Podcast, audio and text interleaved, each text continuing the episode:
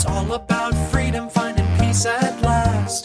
It's all about freedom, finding harmony. No more trouble, no more drama, no more toxic people. Ready to run, ready to fly to my destiny. It's all about freedom. Bonjour et bienvenue dans l'émission Détox Parents Toxiques pour une liberté non négociable. Je suis votre hôte Nadia Chirel, coach de destinée. Ma mission de vie Accompagner les femmes à se libérer de l'emprise des parents toxiques et à guérir de leur traumatisme d'enfance pour découvrir leur véritable identité et entrer dans leur destinée. Je suis ravie de vous accueillir dans l'épisode 29 quand le dépendant affectif est un sauveur. Au moment où j'enregistre l'épisode, nous voilà déjà au mois de mars et comme je vous l'avais précisé dans l'épisode 28, dépendance affective quand plaire à tout prix devient obsessionnelle, je vais vous partager chaque mois plus précisément la première semaine du mois, des extraits d'un chapitre du livre de la psychothérapeute Sylvie Tenenbaum, Vaincre la dépendance affective pour ne plus vivre uniquement par le regard des autres. C'est parti. Quand le dépendant affectif est un sauveur. Quel que soit le type de problème d'une personne, le sauveur se l'approprie et rien n'est alors plus important pour lui que d'y trouver une solution quand il n'anticipe pas la plainte. Car le sauveur sait entre guillemets, parfaitement bien ce qui convient à cet autre qu'il considère comme une victime qui ne sait pas se prendre en charge. Lui saura quoi faire, quoi conseiller, bien mieux que tout autre. C'est son rôle, celui qu'il sait merveilleusement bien jouer. Le sauveur est constamment inquiet pour la victime. A-t-elle bien compris ses conseils? Cette inquiétude lui sert d'ailleurs d'alibi pour se mêler sans cesse des affaires de ces pauvres victimes dont il doit bien s'occuper, car sans lui, elles n'en sont pas capables. C'est ainsi que le Sauveur pratique assidûment l'intrusion dans la vie des autres. Pour mieux aider, il faut bien savoir, n'est-ce pas? C'est parce que je suis inquiet pour toi que je te pose toutes ces questions. Si je suis si inquiet, c'est parce que je t'aime. À quoi reconnaît-on un sauveur? Il existe plusieurs critères définissant un sauveur. Il suffit d'en remplir au moins trois parmi les suivants pour en mériter le qualificatif. Un sauveur ne répond pas à une demande d'aide directe. Un sauveur se contraint à aider l'autre même lorsqu'il n'en a pas envie. Un sauveur fait plus de 40% de la tâche. Un sauveur n'est pas toujours compétent dans ce qu'il entreprend pour l'autre. Un sauveur ne sait pas refuser, même s'il en a envie. Un sauveur fait quelque chose à la place de l'autre qui est tout à fait capable de le faire lui-même. Un sauveur en fait toujours un peu plus que ce qui lui est demandé. Un sauveur se sent toujours plus compétent que l'autre pour résoudre ses problèmes, même si c'est faux. Un sauveur se sent toujours indispensable. Un sauveur a constamment besoin de sauver quelqu'un. Un sauveur a besoin de croire que l'autre est impuissant, incompétent, même si c'est totalement faux. Ce n'est qu'en aidant l'autre que le sauveur a une bonne opinion de lui-même. Un sauveur ne demande pas à l'autre ce qu'il peut faire pour lui. Il lui impose son aide selon ses propres critères. Un sauveur se permet de penser, de parler à la place de l'autre. Un sauveur prend des initiatives concernant la vie de l'autre sans lui en parler auparavant. Un sauveur ne tient pas compte de ses propres besoins, désirs et envies.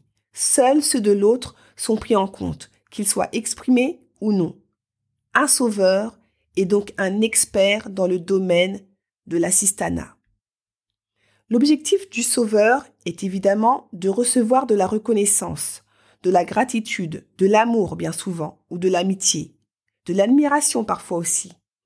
En général, les sauveurs sont persuadés que toute personne qui a des problèmes à résoudre ou qui se trouve devant une difficulté est incapable de s'en sortir seule, ne sait même pas ce qui sera bon pour elle, a absolument besoin d'être aidée ou même prise en charge. Cette conviction, bien ancrée, s'est installée dans l'enfance. Certaines méthodes éducatives distillent régulièrement ces sortes d'idées dans les têtes si malléables des enfants, fort malheureusement. Liliane a toujours été une mère très enveloppante et intrusive avec ses deux enfants. Pourtant, ils n'ont pas manqué de lui expliquer qu'ils étaient devenus des adultes, qu'ils savaient se prendre en charge, s'organiser, penser par eux-mêmes. Bref, qu'ils étaient devenus autonomes et adultes, malgré tous les obstacles que cette mère avait pu dresser sur le chemin de leur indépendance. Sophie, sa fille, s'est plainte un jour de l'ambiance pesante qui régnait à son travail. Juste une petite remarque comme ça, en passant, mais qui n'a pas échappé à, Liliane. Une semaine plus tard, quelle ne fut pas la surprise de Sophie lorsque son supérieur direct est entré dans son bureau, la mine quelque peu renfrognée. Sophie, lui demanda-t-il, pourquoi ne m'avez-vous pas informé de votre désir de nous quitter, de donner votre démission? Je vous demande pardon répondit Sophie abasourdie. Vous avez bien mis plusieurs demandes d'emploi sur différents sites, n'est-ce pas? Ce n'était bien sûr Sophie qui s'était chargée de ces annonces, mais bien Liliane, qui s'inquiétait tellement pour sa fille. Marion, 32 ans, est encore célibataire et sa mère ne le supporte pas. Sans cesse, elle la questionne sur ses rencontres, ses sorties, les gens qu'elle fréquente. Sans cesse, elle déplore de n'être toujours pas grand-mère. Marion a été élevée dans l'idée qu'il ne faut jamais décevoir ses parents, et elle ressent une grande culpabilité de ne pas les satisfaire. Pourtant, elle ne répond jamais aux remarques, questions et jérémiades de sa mère. Un soir, alors qu'elle était passée chez ses parents, Marion fut invitée par sa mère à la rejoindre dans son bureau. L'ordinateur était allumé. Quelle ne fut pas la surprise horrifiée de la jeune femme lorsqu'elle découvrit que sa mère avait répondu à de nombreuses annonces sur des sites de rencontres. Se faisant passer pour sa fille, elle avait sélectionné quelques jeunes gens qui lui convenaient et qui n'attendaient qu'un mot de Marion pour la rencontrer. Lucille est désespérée. À 38 ans, elle est encore célibataire et ne comprend pas pourquoi elle ne tombe que sur des hommes à problème. Effectivement, le tableau qu'elle brosse de ses compagnons laisse riveur. À croire que tu les attires, remarque son père. Mais je ne comprends pas. Ils ont l'air tout à fait normaux quand je les rencontre. Et puis petit à petit, je découvre qu'ils ont de graves problèmes. L'un était toxicomane, l'autre complètement inféodé à sa mère. Il vivait avec elle à 43 ans. Un autre encore m'avait caché qu'il vivait déjà avec une autre femme, sans oublier celui qui s'était inventé une profession. Je n'y comprends rien. Qu'est-ce que j'ai qui les attire tellement? Et pourquoi ce sont justement ceux-là qui me plaisent? Certains parents peuvent se révéler de véritables caricatures de sauveurs très intrusifs, d'autant plus que, durant de très longues années, bon nombre d'enfants n'osent pas se rebeller et n'y consentent parfois que très difficilement lorsqu'ils sont devenus adultes. Il n'y a évidemment pas que les parents qui empiètent sur le territoire des autres. Les amis ou les partenaires d'un couple, quand ils souffrent d'une dépendance affective pathologique, ont également des comportements de sauveurs. Jérôme, 32 ans. Il y a beaucoup de choses que j'aimerais dire à Laetitia, mais elle croit tellement bien me connaître qu'elle finit mes phrases et je ne peux aller au bout de mes pensées. C'est sûrement pour me prouver qu'elle me comprend et je n'ose pas lui dire qu'elle se trompe. Et je ne veux rien dire quand je suis en colère, parce qu'elle me reprocherait de la faire souffrir. Je lui parle de moins en moins. En bonne dépendance affective pathologique qui ne supporte pas la solitude, Laure ne veut pas que sa collègue Camille rentre seule chez elle. Son compagnon est parti deux jours à Londres pour ses affaires. Il est 19h et Camille sort de son travail, se réjouissant à la perspective d'une soirée tranquille à la maison, quand Laure la rejoint en courant. Ma voiture est garée à deux pas, je t'enlève pour la nuit. Il n'est pas question que tu restes seule ce soir. Camille se défend. Non, je t'assure, c'est très gentil, mais j'ai prévu une bonne soirée chez moi. Ne me raconte pas d'histoire, tu seras bien mieux avec moi. Je vais faire des grillades, je vais bien m'occuper de toi. Non, non, je t'assure, je préfère taratata. Je te connais, tu vas broyer du noir toute la soirée. C'est ainsi que Camille se retrouva sans l'avoir désiré chez Laure, qui ne supportait pas la solitude. Quand deux sauveurs vivent en couple. Jacques et Jacqueline vivent ensemble depuis bientôt 13 ans. Ils avaient tout juste 20 ans lorsqu'ils se sont rencontrés. L'enfance de Jacqueline avait été très difficile, tout comme celle de Jacques. Durant des années, ce dernier s'est consacré à faire le bonheur de Jacqueline, tout comme elle l'a fait pour lui. Ils sont restés ainsi durant une dizaine d'années, un couple de sauveurs, mais aussi de victimes et de bourreaux, très dépendants affectivement l'un de l'autre et ce de façon pathologique, car à les entendre, chacun s'est sacrifié pour l'autre Et en toute logique, chacun en veut terriblement à l'autre, chacun se sentant la victime de l'autre. J'ai tout fait pour lui et voilà comment il me remercie. J'ai tout fait pour elle et voilà comment elle me remercie. Jacqueline n'a vu chez Jacques qu'un homme généreux, extrêmement dévoué, dont le seul souci était de la protéger du malheur et de réparer son enfance douloureuse. Jacques n'a vu chez Jacqueline qu'une femme capable de le comprendre, de s'occuper de lui et de réparer son enfance malheureuse. Pourtant, il se reproche aujourd'hui de s'être trop oublié, d'avoir laissé de côté leurs propres besoins et désirs. Très fragilisée, leur relation est désormais compromise, chacun reprochant à l'autre de n'avoir pas su l'aimer, d'avoir déçu ses attentes de compréhension et d'épanouissement. J'ai l'impression de ne pas le connaître. Il me reproche de n'avoir pensé qu'à moi. Je découvre une autre femme qui, depuis plus de douze ans, a voulu me contrôler. Comment Jacques a-t-il voulu sauver Jacqueline? Depuis sa plus tendre enfance, il est persuadé que pour bien aimer, il faut s'effacer complètement et remettre son bonheur entre les mains de la personne aimée et qui l'aime. Il a toujours cru que Jacqueline savait mieux aimer que lui. Au tout début de leur relation, il l'a laissé à la fois définir ce qu'est l'amour, mais aussi ses modalités pratiques et ses règles comportementales. Quand on s'aime, il faut, etc. C'est ainsi que Jacques, pour bien aimer Jacqueline et la sauver, a appris à lui obéir en tout point, à l'écouter encore et encore se plaindre de sa famille, se taisant sur ses propres émotions, ses propres besoins et désirs, ses goûts. Car, lui assurait-elle, je sais ce qui est bon pour toi, pour nous. Ne sommes-nous pas heureux ensemble Et Jacques, en bon sauveur, se conformait à ses demandes, endossant le rôle du bon réparateur. Car Jacqueline a très longuement décrit, au cours de ces années, son enfance pénible. Sans cesse elle y revenait, se présentant en victime et suscitant alors le sauveur chez Jacques. De façon très indirecte, mais bien réelle, elle lui demandait de la guérir de ces longues années si difficiles à vivre. Elle attendait de lui qu'il lui apporte ce que ni son père, ni sa mère n'avaient su lui donner.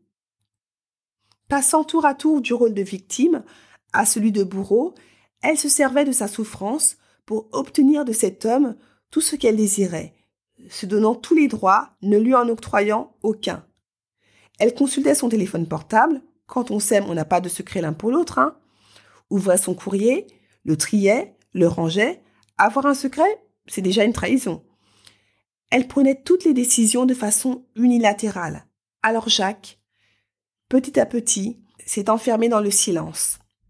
Il ne lui a jamais parlé de la maltraitance qu'il a subie dans son enfance et son adolescence. C'est Jacqueline qui occupait tout le territoire de la parole, mais aussi de la plainte. Il n'a jamais osé formuler le moindre petit souhait.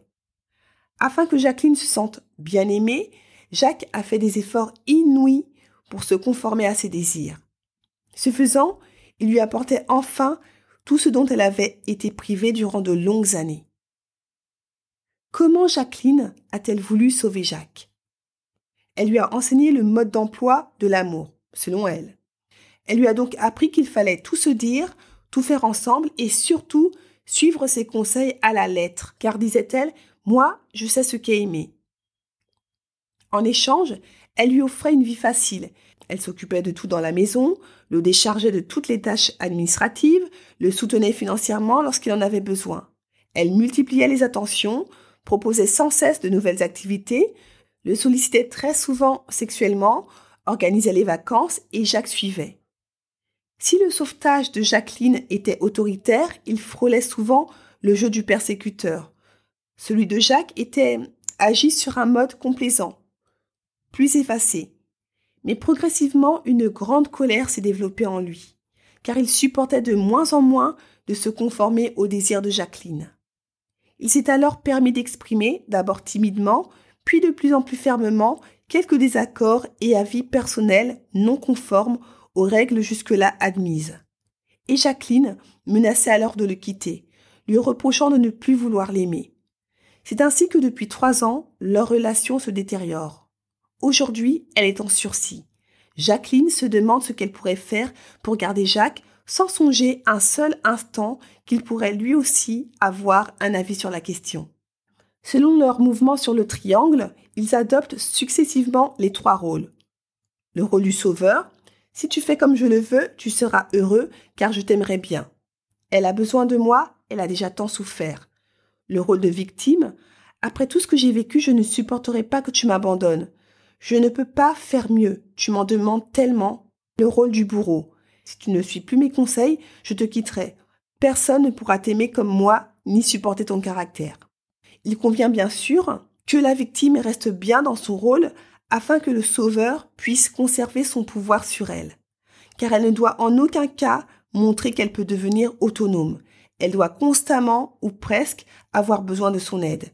C'est ainsi que le sauveur a tout intérêt à choisir des victimes qui désirent le rester. Cette émission touche à sa fin. J'ai été ravie de passer ce moment avec vous. J'espère que cet épisode vous a apporté de la valeur et a déclenché des prises de conscience concernant la toxicité du sauveur, quand bien même cela partirait initialement d'une bonne intention.